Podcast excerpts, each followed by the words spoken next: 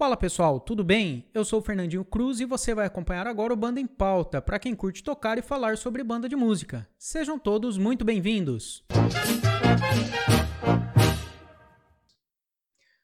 Hoje estamos recebendo meu amigo, maestro Adriano Tonon. Ele é baterista e percussionista, coordenador do projeto Sementeira Musicalização nas Escolas em Mogi Guaçu, interior de São Paulo, supervisor educacional no projeto Guri e coordenador da banda marcial Luizinho Lanzi e banda sinfônica jovem da Corporação Musical Marcos Vedovelho, também na cidade de Mogi Guaçu, no interior de São Paulo. Adriano, seja muito bem-vindo, é uma alegria, uma honra imensa ter você aqui para a gente trocar esse bate-papo. A casa é sua. Fernandinho, bom dia também, ou boa noite, ou boa tarde para todos aí que estão assistindo, né?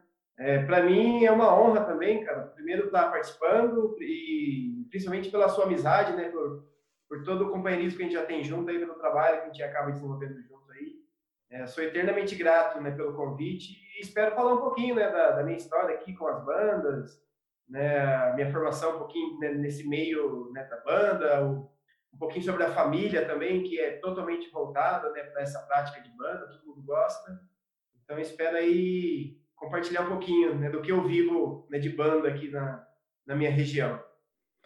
Valeu demais! A ideia é contar caos. Vamos contar uns causos, contar umas histórias aqui. E, sinceramente, todo mundo que está tá participando do Banda em Pauta, nós estamos fazendo um, um intensivo de gravação aqui para depois ir editando, soltando aí os podcasts, os programas aos poucos, né? Todo mundo é, é muito especial, todo mundo é amigo, todo mundo é, é, é gente da nossa gente, né? Principalmente porque é da comunidade banda. Mas você, Adriano, você, eu estava ansioso para a gente se encontrar, não só para gravar, mas para a gente se encontrar, trocar ideia, ficar um tempo aqui, porque o Adriano é uma pessoa especial na minha vida é, todo mundo é amigo. O Adriano é meu mano de bandas. Seja, então, sempre muito bem-vindo. Estou muito feliz de você estar tá aqui. E de praxe, a gente começa a falar, a gente começa do começo. Então, eu queria saber um pouco como é que a banda chegou até você, como é que foi é, sua escolha de instrumento, como tudo começou. Você já adiantou e, e eu já sei que a sua família é muito musical, todo mundo é músico, todo mundo é de banda, então solta o verbo aí, vamos que vamos. Ah, tá. Você não pode começar com essas falas, senão daqui a pouco vai ter choradeira, hein? Vai ter chororô. aí pega pesado. Aqui também é verdadeiro, cara. Também tem esse, esse carinho, esse apreço bastante pela sua pessoa aí. É, então, como eu falei, né, Fernando, a história da, da, da, música, ela já começa desde muito cedo na minha vida, assim, né?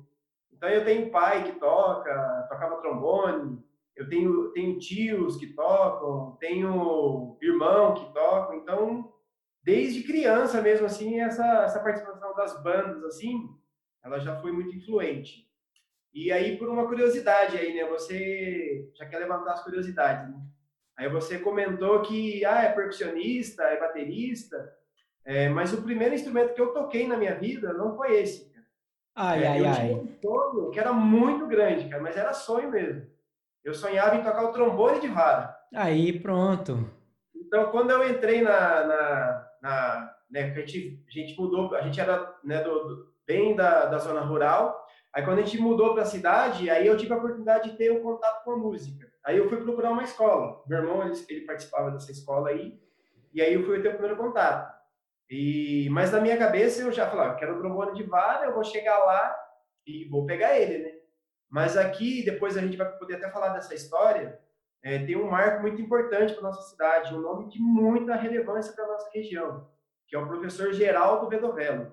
Uhum. Esse maestro ficou por mais de 60 anos à frente da nossa instituição, uma instituição que esse ano fez 100 anos, a nossa 100 instituição anos. fez 100 anos agora, em maio.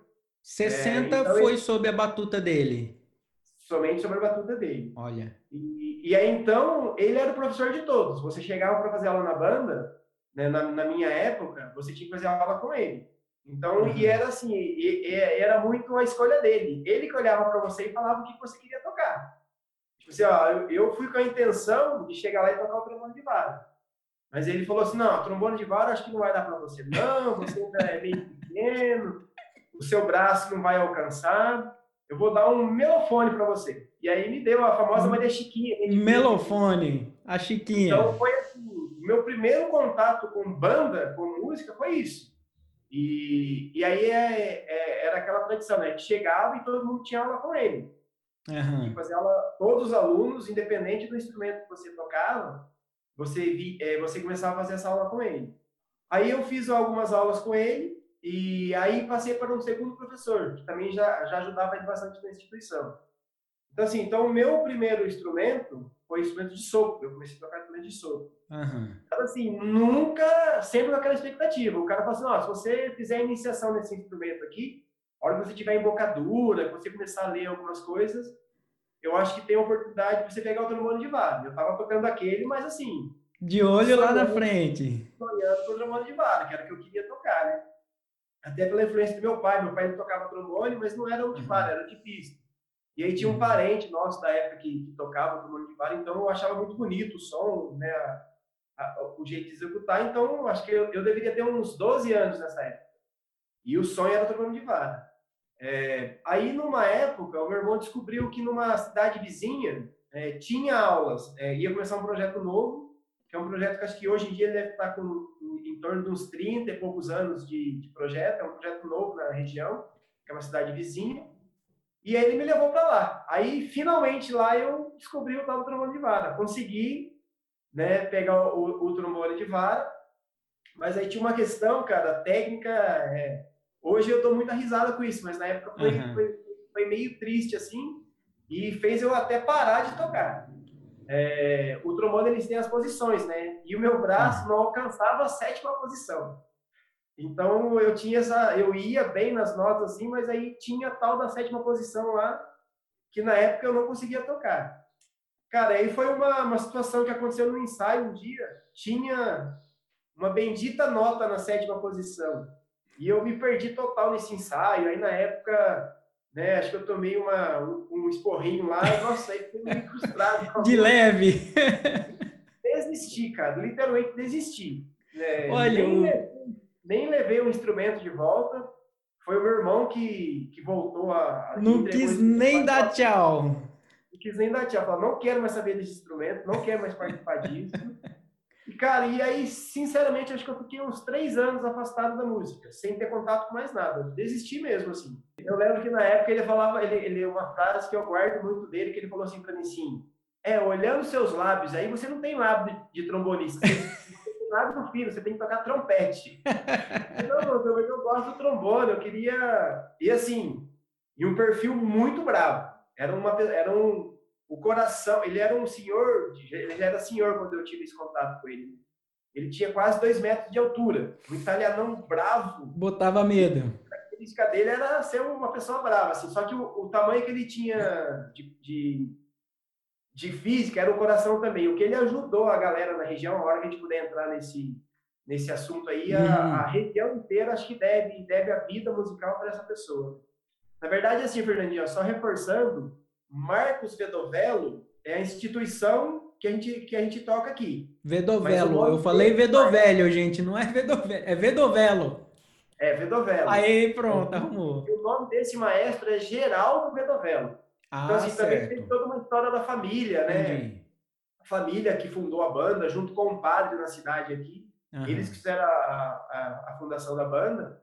E aí, o primeiro nome da banda nem era Marcos Rodovela, ela era chamada Banda Carlos Gomes. Ah. E logo, um ou dois anos da fundação da banda, ele acabou falecendo, esse Marcos. Ele era, o, era os famosos mecenas da época, né? Uhum. Eles que mantinham a banda. Que mantinham financeiramente. Para poder contratar de fora. E aí, então, para prestar uma homenagem para ele, eles trocaram o nome. Aí ela ficou Marcos Vedovela. E aí, obviamente, o seu Geraldo também com influência, né? De, né, da, da, família dele, ele foi assumindo o posto. Então, na época que contratava os mestres, vinha mestre de fora, né, tinha os músicos né, nessas histórias. Aí, então, uhum. só, só reforçando, o nome desse maestro que ficou por muito tempo é Geraldo Vedovelo. Geraldo Vedovelo. Ô, ô, Adriano, agora o, é interessante que esse, até para a gente contextualizar, esse programa vai rodar o mundo, se Deus quiser. É, a gente está falando da sua região, que é Mogi Guaçu, que é muito perto, muito próximo de Campinas, e talvez aí já uma influência, porque a, a influência de Carlos Gomes em, em Campinas e as bandas é, é, muito forte, né? Talvez tenha iniciado com esse nome de modo mais geral, com uma influência mais, mais ampla, e depois o nome com essa influência ali local do, das pessoas que estavam ali, né? Isso, é perfeito, é essa colocação mesmo. Agora, antes da gente seguir sobre, sobre toda essa tradição, a região de Mogi Guaçu é riquíssima na tradição, as bandas, a, a influência, a participação das bandas na sociedade, né? Eu queria só abranger um pouquinho mais essa sua, esse seu início instrumental, porque hoje você atua, em, é, é, é, é inclusive, regendo banda, como maestro, na liderança, liderança é, pedagógica, educacional, né? Sim. E uma posição que eu tenho a impressão, você vai, você vai poder falar melhor, que não é uma posição muito ocupada por percussionistas, por bateristas, e você ocupa essa posição né, de regência. Tá ligado com esse início seu de tocar instrumento de sopro também, de conhecer um pouco mais é, é, é, da banda, dos outros naipes da banda? Como que você vê essa sua atuação em diferentes naipes com a atuação de hoje, assim, qual a influência? É, na verdade, assim, ó, é, eu tenho basicamente duas influências que eu, né, que eu tive nesse momento. É, eu cheguei a participar de um projeto né, da Unibanda, né, que tinha na Unicamp. Hum. Acho que hoje eu não tenho mais como, acho que chama Escola de Música, eu não sei como que está na atualidade hoje. Mas eu cheguei a fazer uma, uma prática com o Steca, que era o timpanista da, né, da Orquestra Sinfônica de Campinas. Então, é, ali eu me influenciei bastante, né? Por ele ser um percussionista, né? E estar tá regendo a banda também. Acho que essa foi uma influência grande para mim. E o, e o professor Rui de Carvalho, também é um grande percussionista, um grande percussionista, que ele tomava conta daquela Big Band, A Prata da Casa, uhum. que era do Conservatório de Tatuí, é, também regia. Então, foi espelhado basicamente nesses dois, é, nesses, nesses dois percussionistas, né? Hoje em dia tem um percussionista importante também que rege né, a, a, a, a, Sinfônica da USP, que é o Ricardo Bolonha. É, então eu, eu, eu, comecei a encarar isso também né, como uma, uma oportunidade. Né? Foi, um, foi desafiador, obviamente, né, por não ser uma prática tão comum, não é né, tão comum você ver percussionistas né, na, na, frente de algum grupo, né, de uma banda ou de uma, alguma banda marcial. É, então, eu, foi uma oportunidade que eu tive né, na minha cidade aqui, até por assim, por todo o envolvimento que a gente tem, né, o compromisso que a gente tem com a banda, né, o carinho que a gente tem. Então, foi uma oportunidade, né, numa, na época, até uma oportunidade de emprego mesmo, assim, né, para poder né, crescer também como, como músico, musicalmente nesse sentido. É, e eu sempre tenho um, uma fala, Fernando, que eu falo com todos.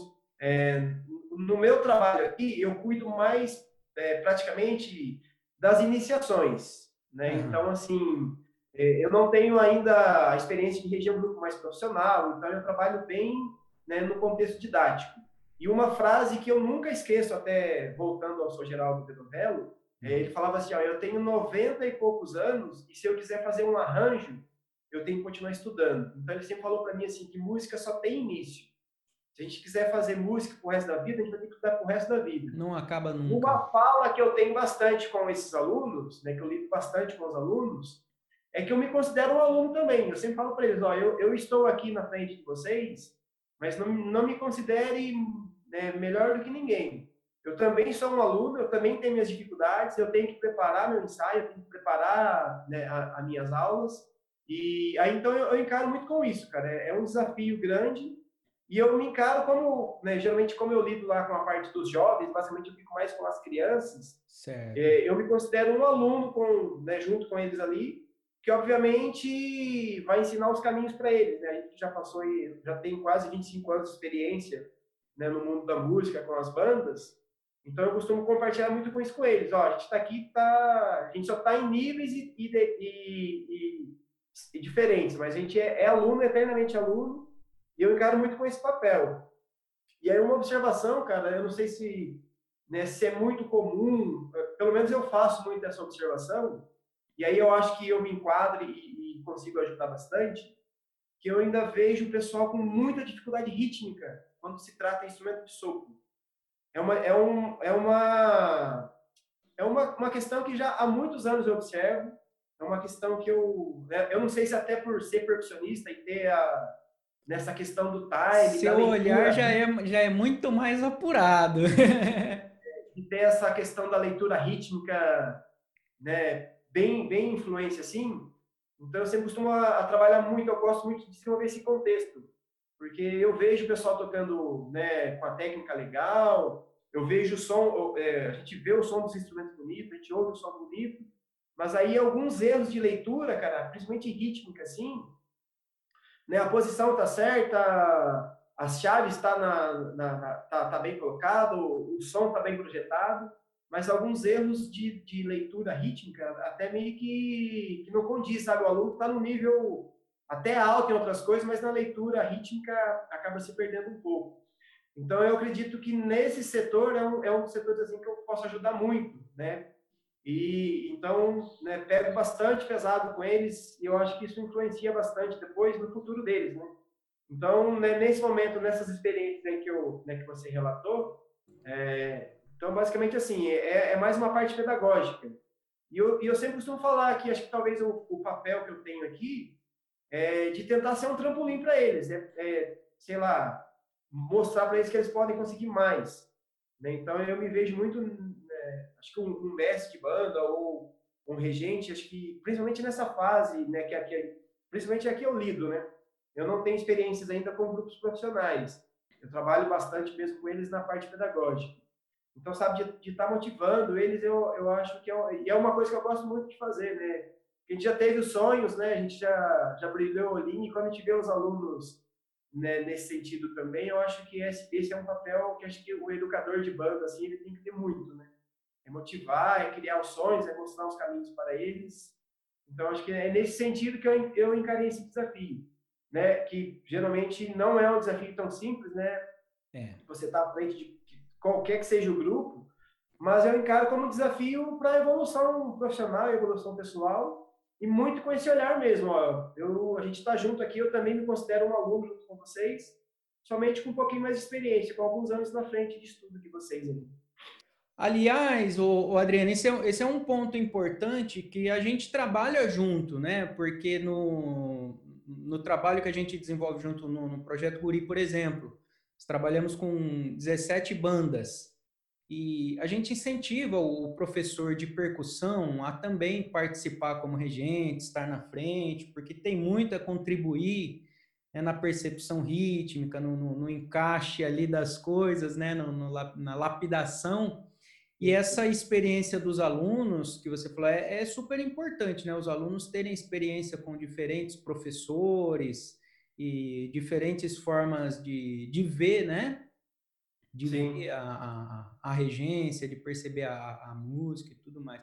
Agora, você tem uma atuação também é, que está ligada com a sua formação, até você fez licenciatura em música, tem, é licenciado, né? Você toca outros instrumentos também. Eu já vi algumas coisas de ukulele, violão, alguma coisinha assim.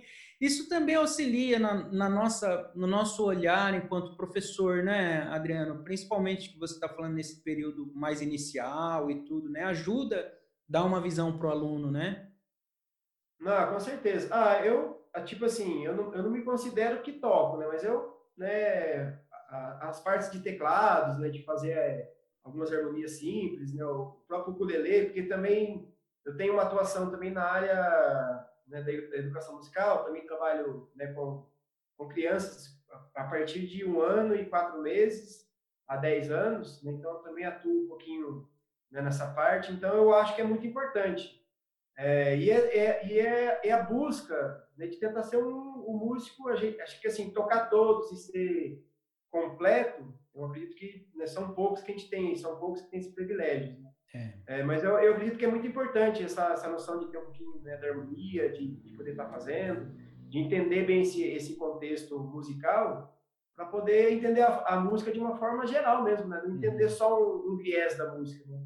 Então a gente pega lá, eu, então eu vou entender a, a, aplicação da caixa e depois eu esqueço que, que, que o, o, o, que existe na música, né? Uhum. Então eu sempre incentivo todo mundo, eu sempre falo, né, né quando eu vou, principalmente para percussão, para aluno iniciante ou, ou qualquer instrumento, eu incentivo, ó, você, se você quisesse ter uma formação legal, você deveria, em paralelo ao seu instrumento, fazer uma aula de teclado, violão, alguma coisa de harmonia, né? alguma coisa rítmica, um pandeiro, alguma coisa nesse sentido rítmico, né? a utilização da voz e aí o instrumento técnico, né? porque aí você conseguiria geralmente fazer um, né? um uma formação musical bem ideal. Então eu, eu gosto bastante né, de estar estudando outros instrumentos que não seja espe especialmente né, os instrumentos da percussão, então eu gosto sempre de estar né, com o ukulele tocando as melodias, brincando.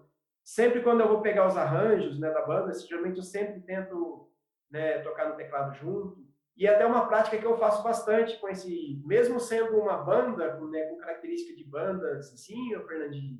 Uhum. É, nessa parte inicial, eu, eu sempre estou tocando esse teclado junto lá, na, lá com eles. Então a gente faz alguns métodos coletivos, né, pega algumas coisas nesse sentido. E, e aí, muitas vezes, o meu papel lá não é nem a questão da regência, né, de marcar. Eu gosto de estar tocando junto com eles porque eu acredito que reforça mais, né? Se dá um chão para eles, né? Se localizar as notas, de repente, né, eu, eu acredito que é muito importante. Cara. É uma então, liderança, né? Mais, mais do que regência, né, Adriano? Então, na medida do tempo aí, né, que a gente tem uma, uma rotina bem grande, né, de trabalho e de estudos, eu sempre deixo um tempinho aí para estar tá funcionando nessa parte que eu acho que é muito importante, cara. Eu acho que musicalmente faz crescer muito. E aí uma coisa que, né, pensando nesse sentido, até olhando né, de uma maneira, é... então quando a gente começa a olhar os arranjos, né, principalmente quando a gente vai né, fazer percussão em banda, né, eu sempre, a gente sempre tem aquela questão, o menos vai ser o mais, né? Então de repente eu coloco uma pessoa no boom, ele faz mil variações lá, mas aí não está de acordo com o arranjo, de repente o arranjo está pedindo para ser um um negócio mais uhum. simples. Então, essa visão que eu tinha quando eu era percussionista e depois quando eu passei a ser na frente da banda, então tem hora que aquela batidinha simples do bumbo, ela tá toda dentro do contexto do arranjo. É o que vai e resolver, aquele bumbo né? Tem, né? Então é o que vai resolver. Então não adianta ele ficar contornando, fazendo mil frases lá dentro, lá, porque o arranjo pede. Então acho que isso me ajudou bastante né, né, nesse entendimento também, né, de poder olhar o arranjo né, de uma forma geral e até mesmo assim quando eu vou tocar bateria hoje né, né nas práticas de bandas assim uhum. é, é, ter esse olhar ó pera dentro do arranjo como será que vai soar isso né uhum. então dentro do arranjo talvez tem que ser o né, o que está escrito porque quem já escreveu já pensou que é o que vai soar de, da melhor forma né? é, esse olhar mais esse olhar mais amplo, né, mais, mais é, conectado dos naipes é de extrema importância e tocar, estudar diferentes instrumentos. Como você falou, né, a gente não consegue estudar. Todo mundo tem seu instrumento principal e tudo mais, mas ter uma visão um pouco mais ampla é extremamente importante, né? E isso está ligado também, eu creio, Adriano, com o, a continuação do, do, do, movimento de bandas, com a continuação do, do das corporações e, e, tudo mais, porque hoje, hoje em dia, esse formato de ter vários, vários professores ou um professor de cada naipe já é um pouco mais comum, né? quando, quando possível, até financeiramente, tudo mais. É, não, não saindo, mas já diferenciando um pouco daquele sistema que tinha um único mestre da banda, que tinha que fazer tudo, que resolvia tudo, né?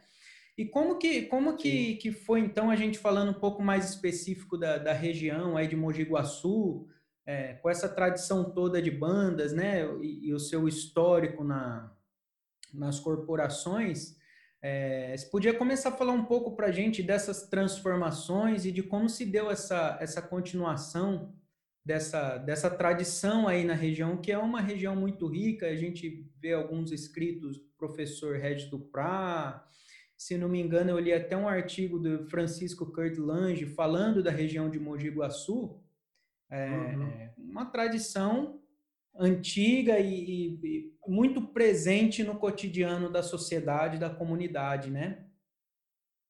Sim. Fernandinho, é, então, né, voltando um pouquinho até na, né, na temática, é, eu peguei essa transição aqui na, né, na, na, nossa corporação. Eu, eu, eu, quando eu entrei na corporação, foi o ano de 96. É, então, como a gente já falou, né, do seu Geraldo, ele já era, ele já era, ele já era de bastante idade, assim. É, então, ele já tinha começado a deixar alguns alunos, né? Uhum. Então, ele fez uma, uma formação né, muito grande de alunos aqui hoje. A gente pegar as bandas da região aqui, por exemplo, assim, ó, na cidade da Pira, né, tem o nosso amigo Perina também, que é um, é um grande amigo nosso aqui. Opa. Ele foi aluno desse projeto, ele foi aluno do São Geraldo, que é uma cidade vizinha.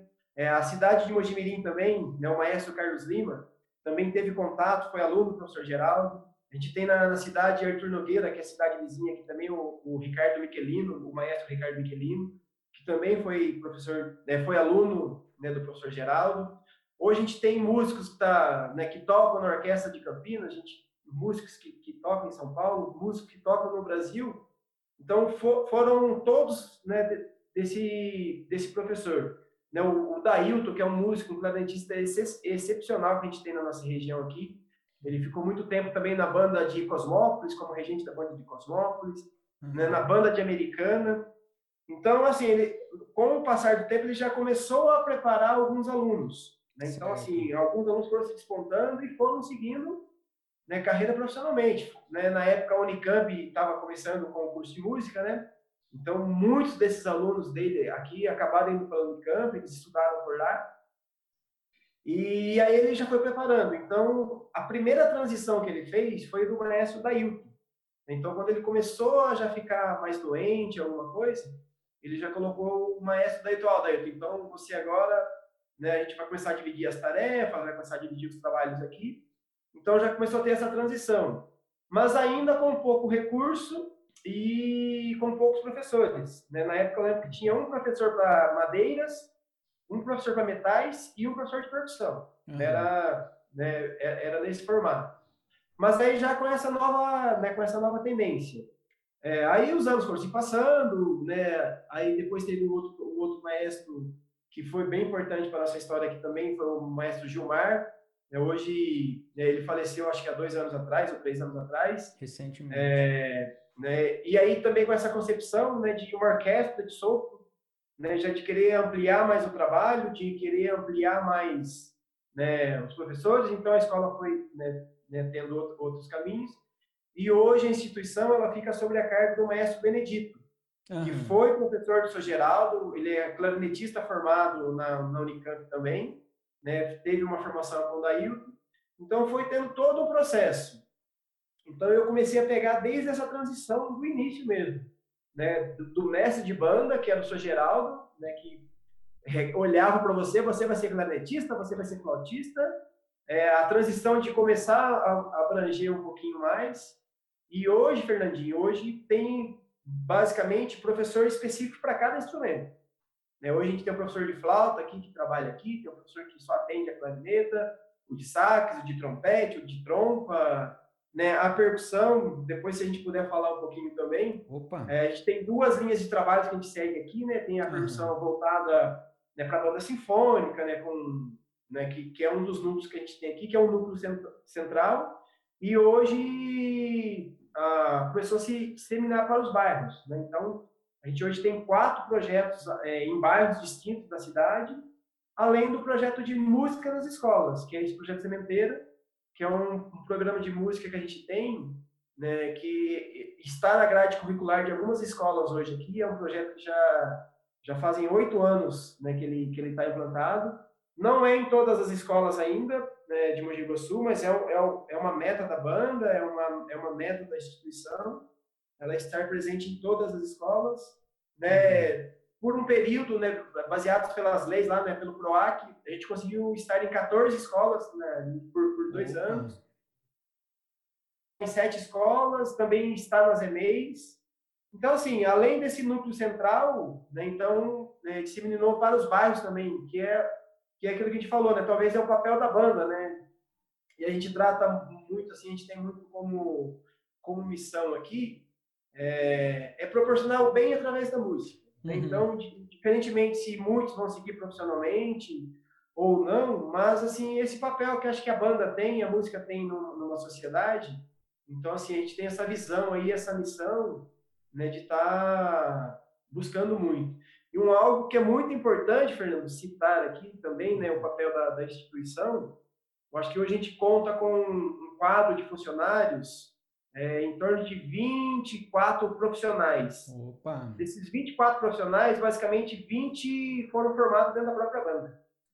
Então, tipo assim, resultar, foram, resultantes, eu fui né? aluno da banda, eu entrei como aluno da banda, né, como criança, e anos depois virou meu emprego, virou minha profissão, e isso se repetiu com todos. E a gente sempre fala muito isso.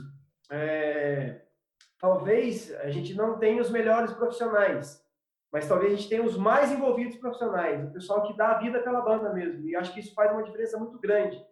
De repente a gente vem, poderia contratar, sei lá, o maior professor de trombone do Brasil, o maior trompetista do Brasil, mas aí ele chega dentro do projeto, cara, ele não sabe qual é a realidade do projeto, ele não, né, não sabe a, né, o que, que, a gente passa, não sabe da, das realidades. Então, assim, hoje a gente tem muita gente envolvida, gente que, né, que dá a vida mesmo né, pelo projeto. A gente tem as dificuldades, né, né como uma instituição que depende né, do poder público e tenta correr também atrás né, do, né, do, do, poder privado, mas nem sempre a gente tem, tem sucesso em tudo, né?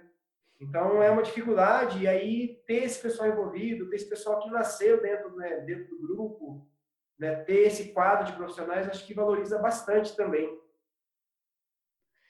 É, essa, esse pertencimento é extremamente importante para a continuação do projeto é, dentro, dentro, dentro dessa visão que tem de, de, identidade da banda com a comunidade, né, Adriano? Acho que você já tocou aí em três, em três pontos que são fundamentais que a gente até anotou aqui para a gente falar sobre isso. Primeiro é o, o é, a parte pedagógica, né, a organização pedagógica, as aulas, é, muitas vezes mesmo a gente a gente trabalhando coletivamente, termos professores mais especializados em, cada naipe, em cada instrumento, traz uma, uma possibilidade de refinamento técnico, né, de percepção de, de especificidades.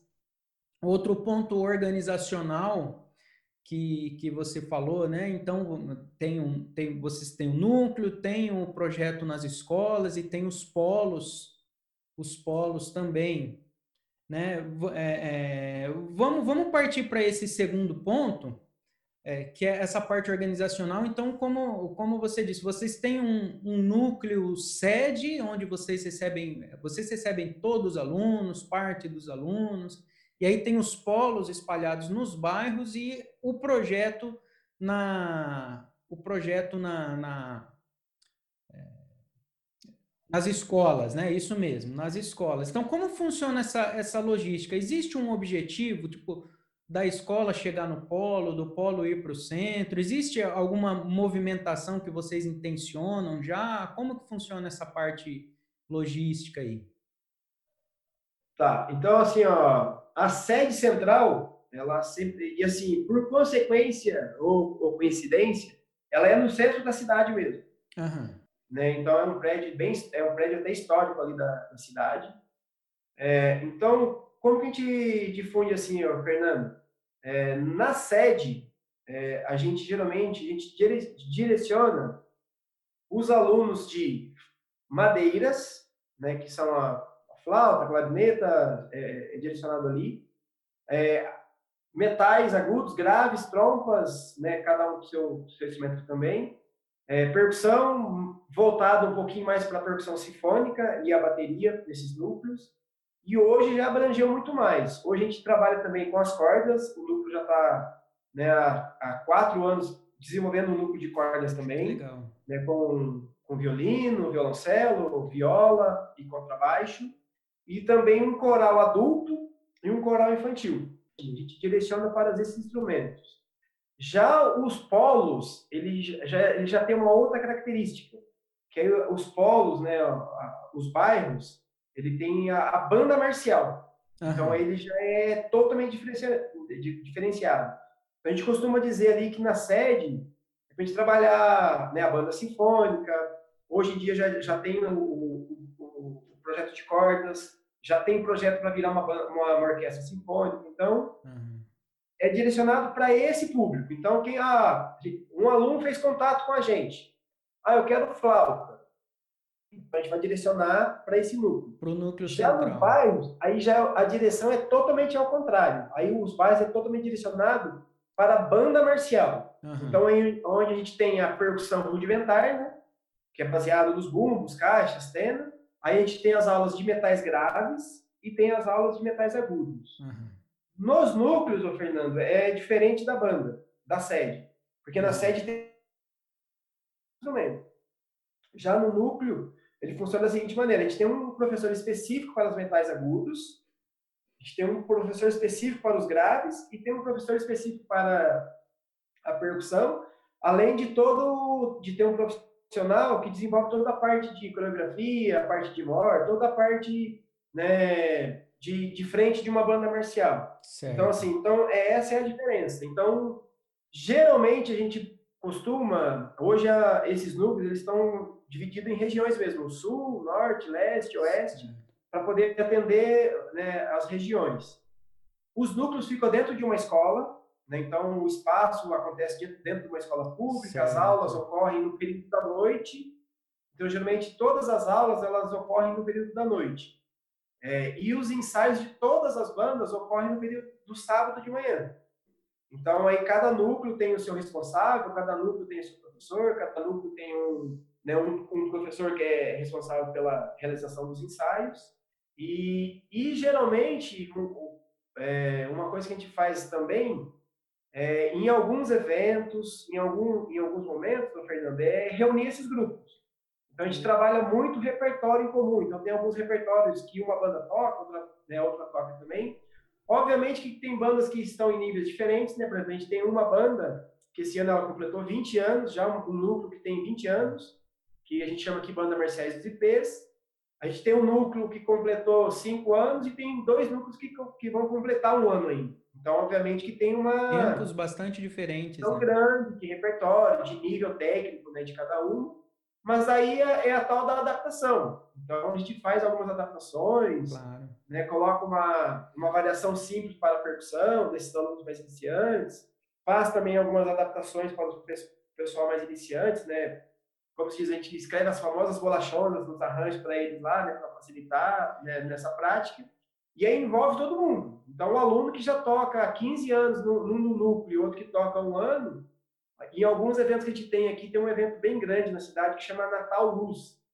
Uhum. Então, é, faz aquela parada de, de Papai Noel, aí vem o carro, faz aquela festa na, na, na chegada, e geralmente é a gente que faz essa abertura. Então, a gente chega a colocar uma banda de quase 150, 200 alunos tocando na, na rua, desfilando na rua, assim, sabe? Um então, baita de um som, né? evento, nossa, os prédios do lado até tremem quando a banda sai tocando na rua, bem legal. É, é o que precisa, né? É. Que legal. É, essa parte, essa... Oh, desculpa, taca ali, taca ali pau. Para finalizar, tem o projeto que é o música nas, musicalização na escola. Sim, sim, verdade. É um projeto sementeiro, né? Ele é um projeto realizado em parceria com a prefeitura e aí o, o departamento de educação, né, do município e onde a gente contrata os profissionais também. Hoje em dia a gente tem uma equipe de to, todos eles né, profissionais é, com formação também na área da educação musical, né, todos eles né, vindo da escola da educação musical mesmo. E aí a gente atende os alunos do primeiro ao quinto ano.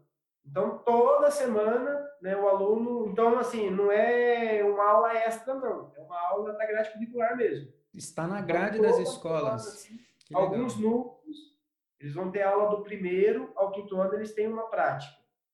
E a questão de três, quatro anos também, a gente começou um projeto na ZEMEI, que é os alunos de, né, o, o, a primeira formação ali, né, alunos de quatro a cinco anos. Uhum. Então a gente brinca, né, que a gente, a, nossa meta, o nosso desafio é pegar esse aluninho lá de quatro anos, aí do primeiro ao quinto ano ele vai estudar no projeto sementeira, e, consequentemente, do sexto para frente, que ele poderia estar em algum núcleo, né? Ou em alguma banda, em alguma coisa.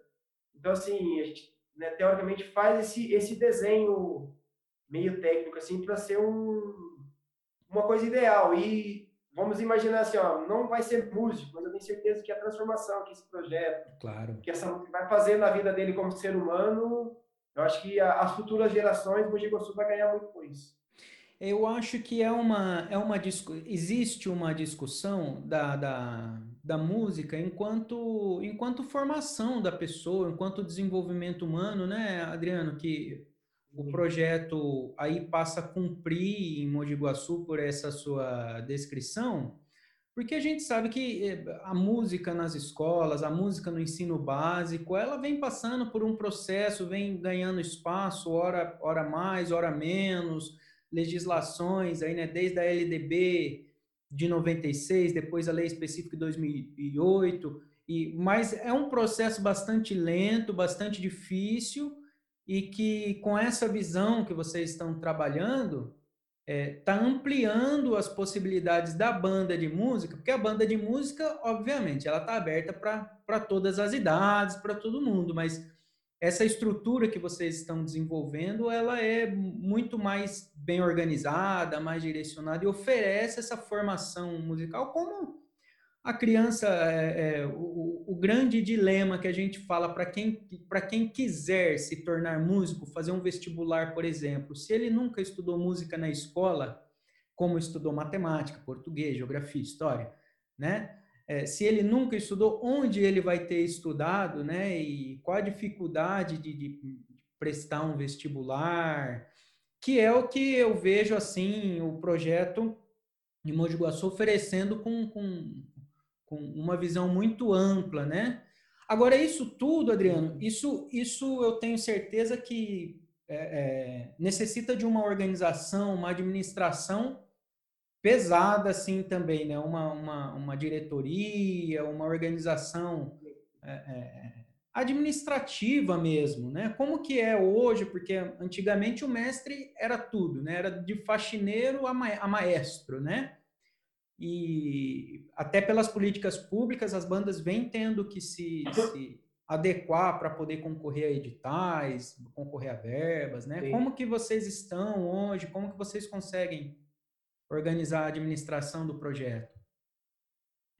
Não, hoje é assim, ó, Fernando, a gente tem uma diretoria, uma, uma, uma diretoria executiva, né, com o presidente, o vice, tesoureiro, um um, um, padrão básico mesmo de uma OS, né? Uhum. É, é, e aí tem os setores. Então, por exemplo, assim, a gente tem uma pessoa que fica totalmente é, a gente é, voltada às prestações de contas, a, a buscar os recursos.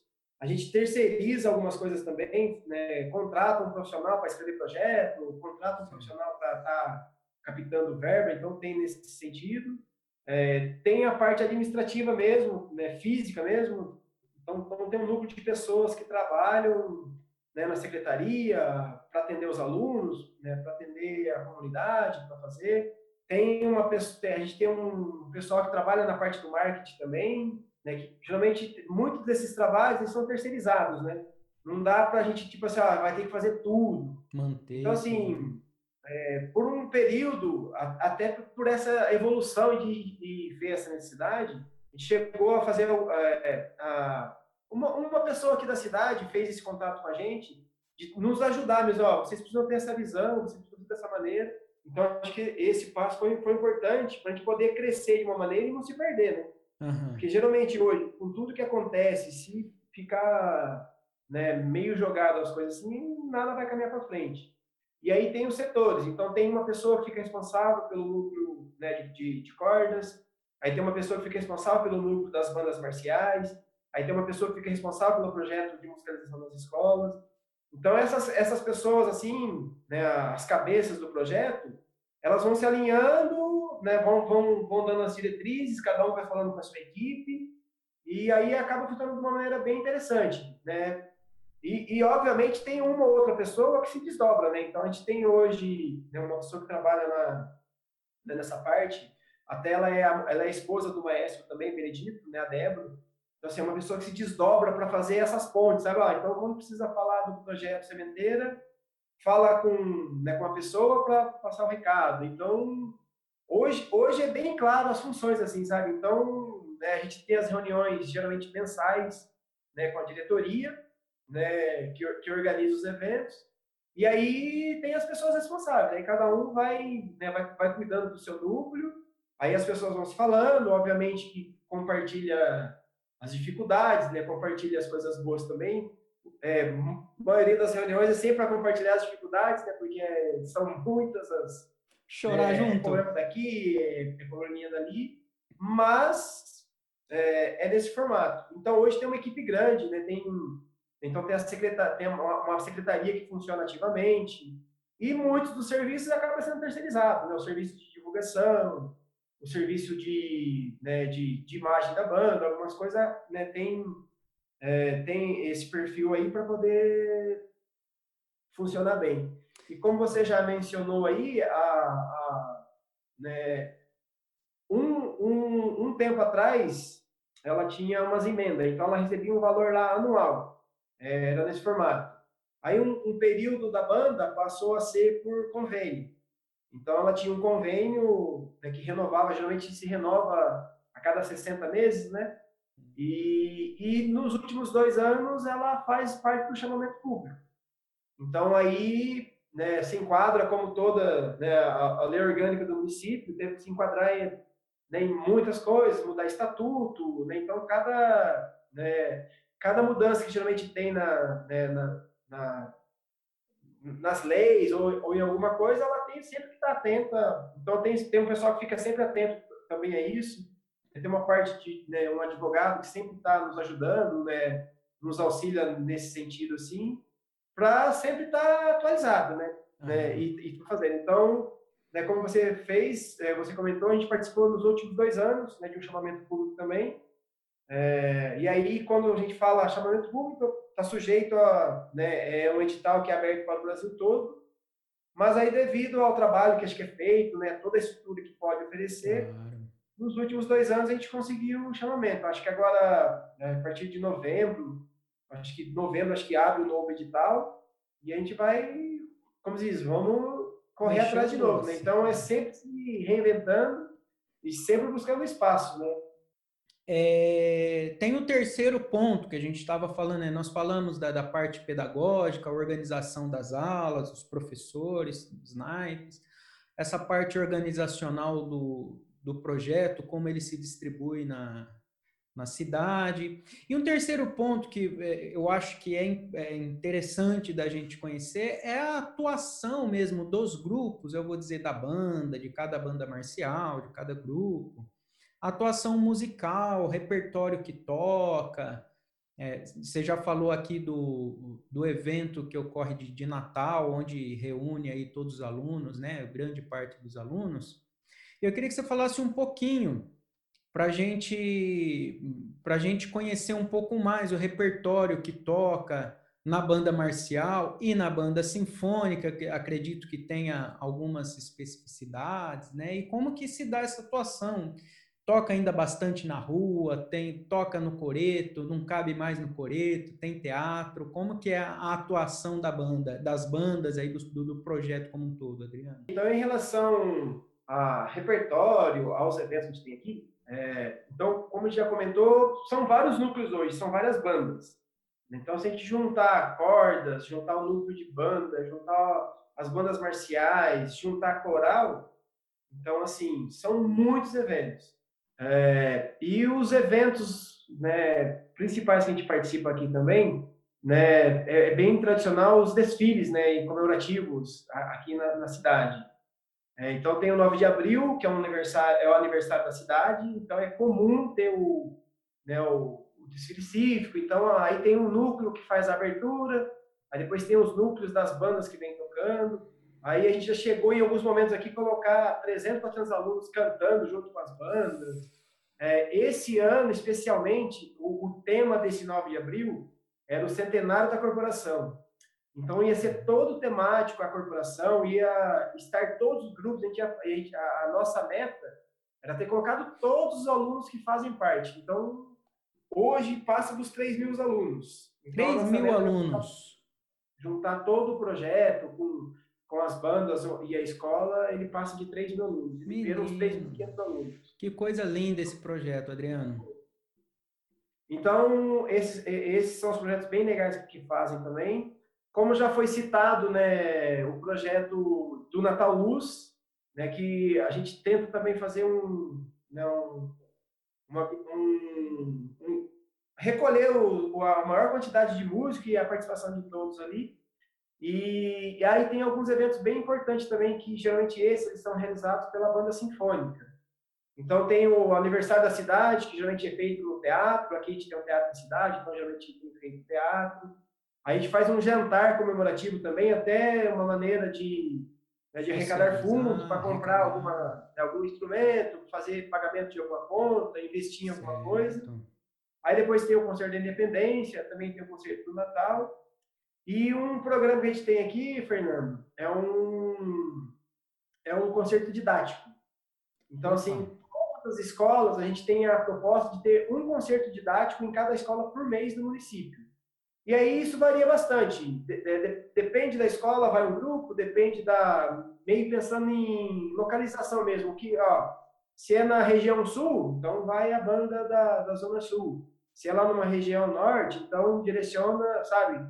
Uhum. É, então é um, é um programa didático que a gente faz aqui, né, até para fortalecer né, esse vínculo mesmo né, com, né, com a escola, é, fortalecer esse vínculo com o município e além de muitos eventos durante o município, né? as festas comemorativas do município, né? então toca na praça, né? toca em, né? na feira livre da cidade, é, é comum também a gente fazia essa, essas participações. É, quando é convidado para outra cidade, outro município, né, né, a molecada gosta muito da viagem, né? então quando coloca a molecada dentro do ônibus lá, as histórias das viagens com as bandas aí, é as mais legais, né? É Adriano, eu acho que cabe uma anedota aqui, se você quiser lembrar, alguma para contar, porque eu tenho repetido uma, uma coisa aqui. Toda banda de música tem duas características principais. A primeira, se não viaja, não é banda. A segunda, se afinar, não é, não é Tocou afinado, não é brincadeira. É, as viagens são extremamente importantes, realmente, né, Adriano? Nessa atuação aí, cria um vínculo, passa um tempo um pouco maior junto, né? E realmente é um ponto importantíssimo.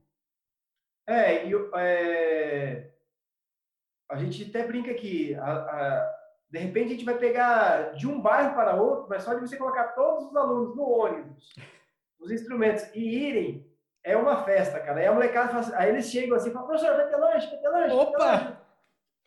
Cara, então, essa diversão, esse acontecimento é, é fantástico na, na, na, na vida de uma banda assim, né, cara? É muito, é muito legal. Então, assim, é o que nossa, promove, né? Histórias para ficar contando, né? Tem. Aí na relação do repertório, né, que você uhum. né, comentou um pouquinho também. Aí, Fernando, aí é, é, bem diferenciado, né? Como a gente tem hoje vários líderes, então aí cada um acaba levando um pouquinho da sua característica, né?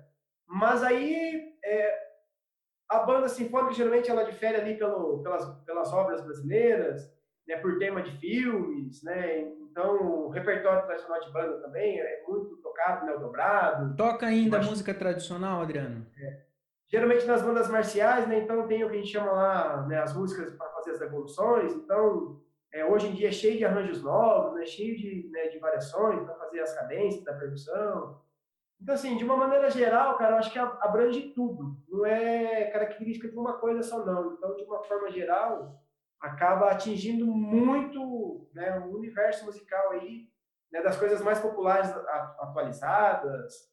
A banda já fez alguns eventos bem interessantes, faz né, o, né, clássicos do rock, faz parceria com né, com dupla sertaneja da cidade. Então, assim, não tem um, um caminho. É totalmente aberto aí a, a sugestão e, e a variedade mesmo. Acho que é, é, tradicional de uma banda, né? Então, ela não é, ela não tem como característica tocar um, um estilo só. Ela é totalmente aberta para tudo aí que for necessário. Aí faz participação de cantores líricos, com cantores populares. Então, é, resumindo, participa de todos os eventos possíveis que, que ela pode estar presente, ela sempre faz isso daí. É, é interessante, eu, esse ponto que você falou, acompanhar duplas sertanejas é uma característica forte aí na região, né, o Adriano? É, é bastante, tem bastante. Né? É, é, bem forte isso na, na, como característica mesmo. Agora, essa abrangência, essa abrangência do repertório da banda, eu penso que é, é, como você falou, ela é uma característica da banda de música, porque a, a banda, que é a banda, ela é da cidade, ela, ela é de todo mundo. Então, a igreja chama para fazer um cortejo, o, o prefeito chama para inaugurar uma calçada, um orelhão, um poste, alguma coisa nova da cidade. A, a lâmpada aí. Para trocar isso, para a lâmpada que está de cor diferente, então vai inaugurar, nós vamos lá tocar. E, e agora, é... isso é isso, isso é o que tem de, assim, né? Vamos falar de mágico na banda. Eu, quando eu tive uma vez conversando com um dos professores aqui da Unicamp, que participaram da, da minha qualificação e defesa do, da época do mestrado, que eu finalizei, fiz a defesa no comecinho de 2019, ele fez um comentário falou, Fernando, essa, essa sua discussão sobre o repertório da banda é, to, é, ser muito abrangente e, ao mesmo tempo, ter um, tem uma característica muito própria da banda, me ajudou a entender porque a banda pode tocar qualquer coisa e tudo que a banda toca fica com cara de banda. Se ela tá tocando música sertaneja, não parece que parece que é música de banda. Se tá tocando uma adaptação de uma música erudita, não parece que é música europeia, é música de banda. Então essa linguagem que a banda vem historicamente construindo, né, Adriano? Permite a gente tocar tudo que é tipo de repertório e ter essa identificação musical que é da banda, né? Sim, é, é pura verdade. Ela se então, assim, constrói assim, nesse envolvimento. Alguma coisa não, né? Então faz de uma abrangência e, cara, a gente deve ter uma média aqui de 60, 70, 80 apresentações no ano com todos esses grupos aí. Que coisa então, assim, linda. É, é, juntar todos os eventos, né, todas as participações assim, é, é, é muita coisa, é bastante coisa importante que é feita na cidade. Vida longa ao projeto, ao Adriano, a Mogi Guaçu, salve as bandas. 25 de maio, centenário da banda. 25 o centenário comemorado de uma forma diferente, né? Porque tava, uhum. tinha várias programações, né? Vários eventos para estar tá acontecendo. É, mas aí, devido a esse momento, né, então, acabou se comemorando em redes sociais, fazendo alguns vídeos, algumas coisas, alguns documentários, uhum. né, algum, alguma coisa desse sentido. Aí, até aproveitando né, um gancho na situação, que a gente está falando aqui de, de, de, situações que aconteciam ah, de março a, atrás, né? Antes da então, pandemia, né? Frente, né? Devido ao, ao, momento aí que, né, que o mundo está vivendo, é, a gente está se adequando também, né, Fernandinho? Como a gente tem que a vida toda tá se preparando e se reinventando. Então, hoje as aulas elas também ocorrem no formato né, de gravação. Geralmente o professor eles, eles, eles fazem as suas gravações, aí depois tem um, o pessoal que dá uma editada para colocar um logotipo, alguma coisa nesse sentido. E aí os grupos né, de WhatsApp, geralmente é, né, tem o grupo de WhatsApp do, do projeto Música nas Escolas, tem o projeto da das bandas marciais, né, os núcleos lá da banda. E a gente vai tentando fazer esse contato aí com, né, com todos os alunos, né? Tentar estar próximo deles nesse momento aí, que né, geralmente não, não é um momento fácil para ninguém. Mas aí também de estar tentando levar né, coisas boas para eles, pensamento positivo. Acho que a música nesse momento ajuda também. E a gente recebe bastante retorno, bastante né, devolutivas né, de alunos, né, de como a música também ajuda nesse momento, né? Pais relatando, ó, obrigado aí por estar tá oferecendo esse material. De repente, meu filho, né, ele está aqui em casa, ele passa muito tempo estudando, então está gostando do que está fazendo. Obviamente, também a gente não consegue atingir todo mundo, né? acho que essa está sendo uma dificuldade geral, a gente não consegue uma devolutiva, ou não consegue um 100% de todo mundo, mas é como a gente, a gente vem falando, é, vem comentando, né? A nossa missão é, é tentar atingir ao máximo, e a gente está aí na, na na busca, né, nesse momento aí, de estar tá enfrentando essa dificuldade e tentando levar também o bem-estar para as pessoas, né, através da música, né, através das aulas e proporcionando isso para eles nesse momento. essa nova adaptação, né, Adriana? É exatamente, exatamente propício esse momento que, que você puxa o assunto, porque a gente está falando como que a banda se adapta a todo tipo de repertório, criando seu, próprio sotaque de como tocar, que é na realidade um reflexo de que a banda ela se adapta a diferentes realidades sociais, né? no campo religioso, no campo político, no campo educacional, a banda está presente, ela faz a diferença na sociedade, todos esses, todos esses campos. E agora, mais do que nunca, o mundo passa por uma adaptação a partir da pandemia do coronavírus em 2020. E as bandas começam a se adaptar com essas gravações em estilo mosaico, né? E você, essa fala sua é importante porque é, a gente precisa criar essa consciência ou, ou, difundir essa consciência na sociedade da relevância da arte, da, da arte de modo geral, da música e das bandas, para esse momento que as pessoas estão isoladas, né? Quem consegue está ficando isolado, as pessoas estão com pouca interação, é, a gente, a gente que, que, a banda depende de dar uma, uma boa aglomerada para o negócio funcionar, né? Então, esse momento de levar a música é produzida do jeito que a gente consegue, adaptando, fazendo a gravação é, é, separada depois juntando, é extremamente importante para o bem-estar psicológico da, das pessoas, né, Adriano? Leva essa, esse, esse alento para as almas, né? Para a alma das pessoas. Não, com certeza. Aí, aí uma, né, você, você tem falado bastante nisso e é uma observação que eu faço muito também. É, talvez o universo da banda, cara, é, talvez é o que mais acolhe a todo mundo, né? A, a gente está falando exemplo, é, aqui ainda a gente não tem a característica de ter um grupo profissional. Apesar da banda sinfônica ter, ter muitos músicos que tocam, os professores que tocam, mas é muito comum ter lá o médico, ter o, o cara que trabalha numa empresa, né? tem o músico mesmo, então acho que esse papel também da banda numa sociedade, talvez o acho que o núcleo que mais acolhe pessoas assim, sem fazer distinção é a banda, né? Eu, eu Aceita qualquer um. Colocou o instrumento na mão lá, saiu tocando. Tá Pronto, tá, tá dentro da banda. Minha gente. É muito importante. É. Nós estamos chegando ao final desse papo gostoso, desse papo aqui que poderia durar até o fim da pandemia. Eu podia ficar aqui com meu, meu amigo, meu mano de bandas, Adriano. Quero agradecer demais a tua participação, esse tempo que você nos deu é, do seu, do, da sua rotina aí, que eu tenho certeza que não é, não é pouco disputada, é muito disputada. E quero agora abrir mais uma vez o, o espaço para você. De repente, tem um assunto que a gente não entrou, tem uma anedota, tem uma história, é, tem um jabá que você queira fazer. Deixa aí se você quiser deixar seus contatos, o site da banda, né, o Facebook, o contato aí de todo mundo. O microfone continua sendo seu. Verdade, então eu vou comentar só um pouquinho, né? Eu falei que eu comecei no trombone, mas que história é essa começando no trombone? Verdade. Verdade. Faltou, é, então, faltou finalizar. é, eu tinha parado, né, né com, com o instrumento, e aí um dia, na, na, época de escola ainda, eu vi uma bateria. É, na hora do intervalo da, hum. da, da escola, apareceu lá um rapaz com uma bateria e um cara tocando guitarra. Nossa, aquela cena ficou na minha cabeça, sabe? Aí o rapaz arrancou a camisa da bateria e começaram a tocar uns rock. Uhum. Aí cheguei na minha casa e falei assim, ó, eu quero tocar bateria. Aí não sei como. Virou a chave. Aí, né, foi assim que comecei.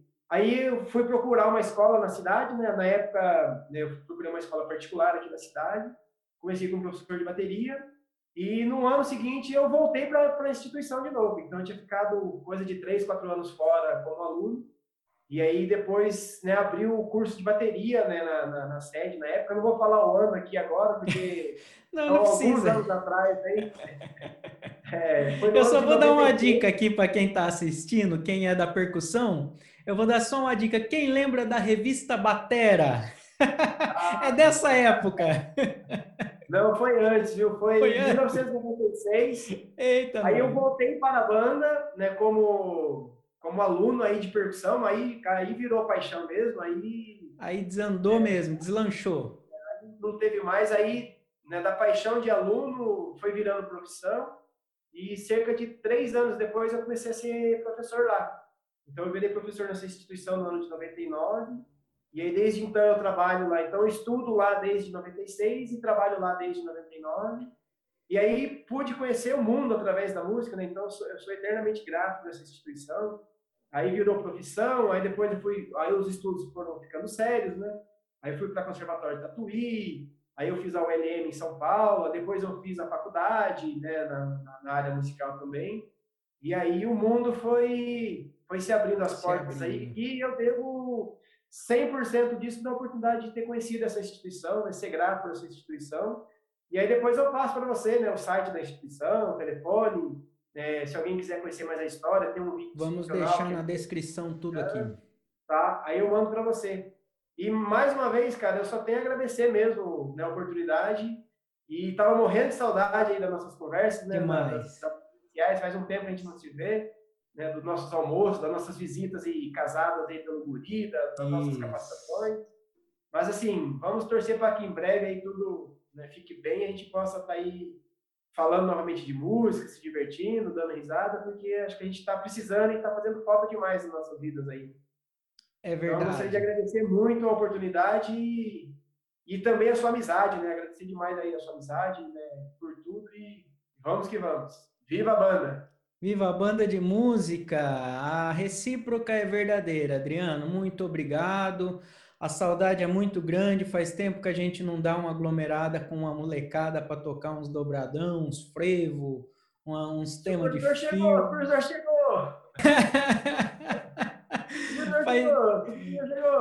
faz, faz tempo que não dá certo, mas há de dar certo. Essas, esse momento há de passar, como todos, né? E a gente vai estar tá junto para contar história. É, então, nós chegamos ao fim de mais esse episódio. Lembrando que você pode acompanhar o Banda em Pauta pelo YouTube em vídeo, também nas plataformas de streaming de áudio, de podcast, nas principais plataformas, é só procurar lá, Banda em Pauta, nós vamos estar postando todos os episódios na íntegra. E nas redes sociais, você pode procurar pelo meu perfil pessoal, Fernandinho Cruz no Instagram, fernandinho.cruz, página do Facebook, LinkedIn, todas as principais redes. Muito obrigado por nos acompanhar até aqui. Até a próxima e viva a banda de música! Viva!